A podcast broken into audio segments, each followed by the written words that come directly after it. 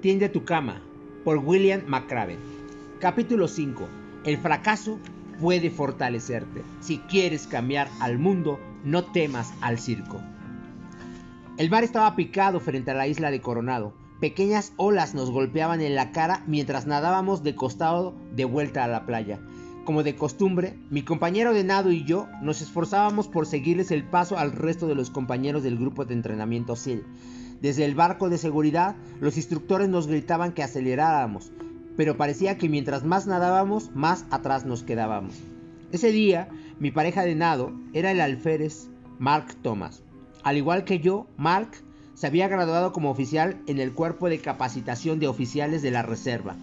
Era un egresado del Instituto Militar de Virginia y uno de los mejores corredores de larga distancia de la generación.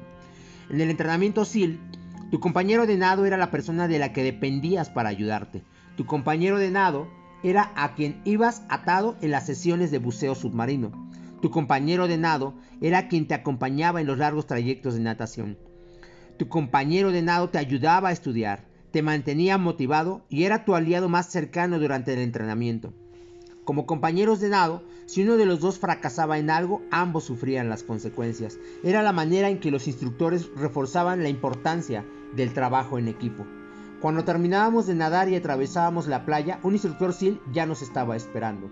¡Al piso! vociferó. Esta era la orden para que nos pusiéramos en posición de hacer lagartijas, la espalda recta, los brazos extendidos y la cabeza levantada. ¿Acaso se dicen oficiales ustedes dos? No tenía caso que respondiéramos. Los dos sabíamos que seguiría gritando. Los oficiales de los equipos SEAL están siempre a la vanguardia. No llegan en el último lugar de sus recorridos a nado. No pone a su agrupación en vergüenza. El instructor caminaba a nuestro alrededor, alrededor mientras nos arengaba, pateando arena en nuestras caras. No creo que lo logren, caballeros. No creo que tengan lo que se necesita para ser oficiales. Sil sacó una libretita negra de uno de sus bolsillos, nos miró con desprecio y anotó algo en ella. Ustedes dos acaban de ingresar a la lista del circo, sacudió la cabeza.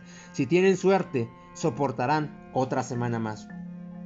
El circo era lo último que queríamos Mark y yo. Se llevaba a cabo cada tarde al final del entrenamiento. Consistía en dos horas adicionales de calistenia, combinada con el hostigamiento constante de veteranos de combate SEAL, cuya misión era que solo los más fuertes sobrevivieran al entrenamiento. Si no lograba satisfacer los estándares para alguno de los eventos del día, la calistenia, la pista de obstáculos, las carreras cronometradas o las sesiones de natación, tu nombre terminaba en la lista. A los ojos de los instructores, eras un fracasado lo que hacía que el circo fuera tan temido por los aspirantes que no solo el sufrimiento adicional, sino la certeza de que estarías tan exhausto, tan exhausto y tan fatigado por el ejercicio extra que de nuevo no lograrías satisfacer los estándares al día siguiente. Así, volverías a terminar en la lista del circo una y otra vez. Era una espiral de muerte, una cadena de fracasos que provocaba que muchos de los cadetes abandonaran el entrenamiento. Mientras los demás estudiantes terminaban las faenas del día, Mark y yo junto con muchos otros, nos reunimos en la explanada de asfalto para iniciar otra larga sesión de calistenia. Debido a que habíamos llegado al final en el trayecto a nado, ese día los instructores habían preparado el circo específicamente para nosotros. Aleteos de piernas, cientos y cientos de aleteos de piernas. Los aleteos de piernas estaban diseñados para fortalecer abdomen y muslos de manera que adquiriéramos potencia en los largos trayectos de nado en mar abierto. También estaban diseñados para hacerte pedazos. El ejercicio de aleteo de piernas consistía en que te acostaras boca arriba, con las piernas extendidas frente a ti y las manos detrás de la cabeza. Mientras el instructor contaba las repeticiones, tenías que alternar el movimiento de tus piernas arriba y abajo, pataleando. En ningún momento del ejercicio estaba permitido doblar las rodillas. Hacerlo se consideraba una debilidad entre los hombres rana. El circo era demoledor. Cientos de aleteos de piernas junto con lagartijas dominadas, abdominales y combinaciones de ejercicios de cuerpo entero. Cuando se puso el sol, Mark y yo apenas podíamos movernos. El fracaso tenía su precio. El día siguiente trajo más calistenia, otra carrera, una más en la pista de obstáculos, otro recorrido a nado y por desgracia, otro circo. más abdominales, más lagartijas y mucho más aleteos de piernas. Pero a medida que continuaron las sesiones en el circo, empezó a suceder algo curioso. Nuestros trayectos a nado mejoraron y Mark y yo empezamos a subir de categoría. El circo, que había empezado como un castigo por nuestro fracaso, nos estaba haciendo más fuertes, más rápidos y más confiados en el agua. Mientras que otros cadetes se daban por vencidos, incapaces de tolerar el fracaso ocasional y el dolor que conllevaba, Mark y yo estábamos decididos a no permitir que el circo nos derrotara. Cerca del final del entrenamiento, hicimos un recorrido final en mar abierto, 8 kilómetros en las costas de la isla de San Clemente. Finalizarlo en tiempo era indispensable para graduarse del entrenamiento SIL. El agua nos pareció espantosamente fría, cuando brincamos del embarcadero al océano. 15 parejas de nado entraron en el mar e iniciaron el largo recorrido para salir de la pequeña bahía, rodeando la península y por encima de los lechos de algas.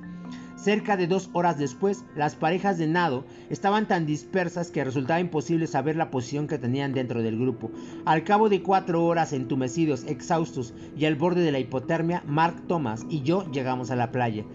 En la orilla de la rompiente se encontraba el instructor, al piso, vociferó. Mis manos y pies estaban tan fríos que no podía sentir la arena. Con la cabeza tensa por el esfuerzo de mantenerla levantada, todo lo que podía ver eran las botas del instructor mientras daba vueltas alrededor de nosotros. Una vez más, ustedes dos han puesto al resto de su generación en vergüenza. Otro par de botas apareció en mi campo de visión y después otro más. Ahora, varios instructores nos rodeaban. Han hundido en la ignominia a todos sus compañeros de equipo. Guardó silencio un instante. De pie, caballeros. Mark y yo nos pusimos de pie, miramos a nuestro alrededor y de repente nos percatamos de que habíamos sido la primera pareja en terminar. Realmente los humillaron, sonrió el instructor. La segunda pareja ni siquiera puede avistarse. Mark y yo volteamos a ver el océano y en efecto no podía distinguirse a nadie más. Bien hecho, caballeros. Parece que el dolor y el sufrimiento adicionales tuvieron su recompensa.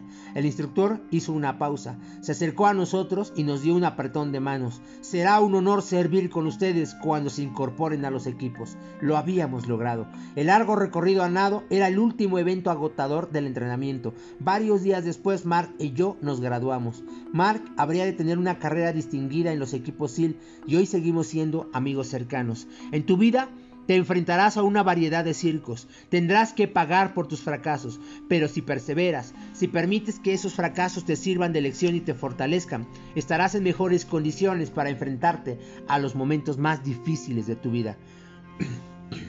Junio de 1983 fue uno de esos momentos difíciles. De pie frente al oficial a cargo, pensé que mi carrera como SIL de la Marina había llegado a su fin. Se me había relevado del mando de mi escuadrón SIL me habían destituido por tratar de cambiar la manera de organizar, entrenar y conducir las misiones de mi escuadrón.